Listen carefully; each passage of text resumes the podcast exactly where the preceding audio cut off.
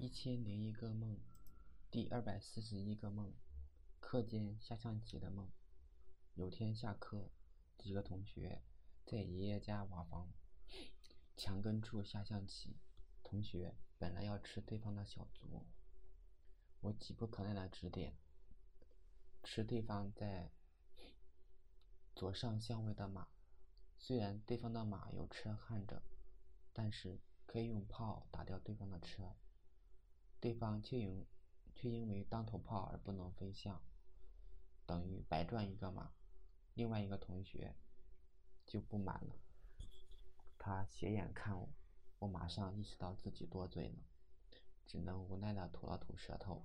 后来这个同学走了，我和另外一个同学准备继续，距离上课还有五分钟，我们两个觉得五分钟还够下一盘，但是不久上课铃就响了。我们连忙收拾东西回教室。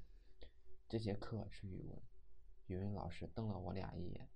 我回到座位，又发现语文课本找不到了，而老师就就站在座位旁边瞪着我。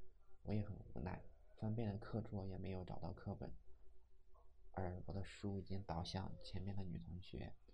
我连忙去扶，结果摸到黏黏的东西，仔细一看，是鼻涕或者鼻屎。这肯定不是我的，真是恶心死了。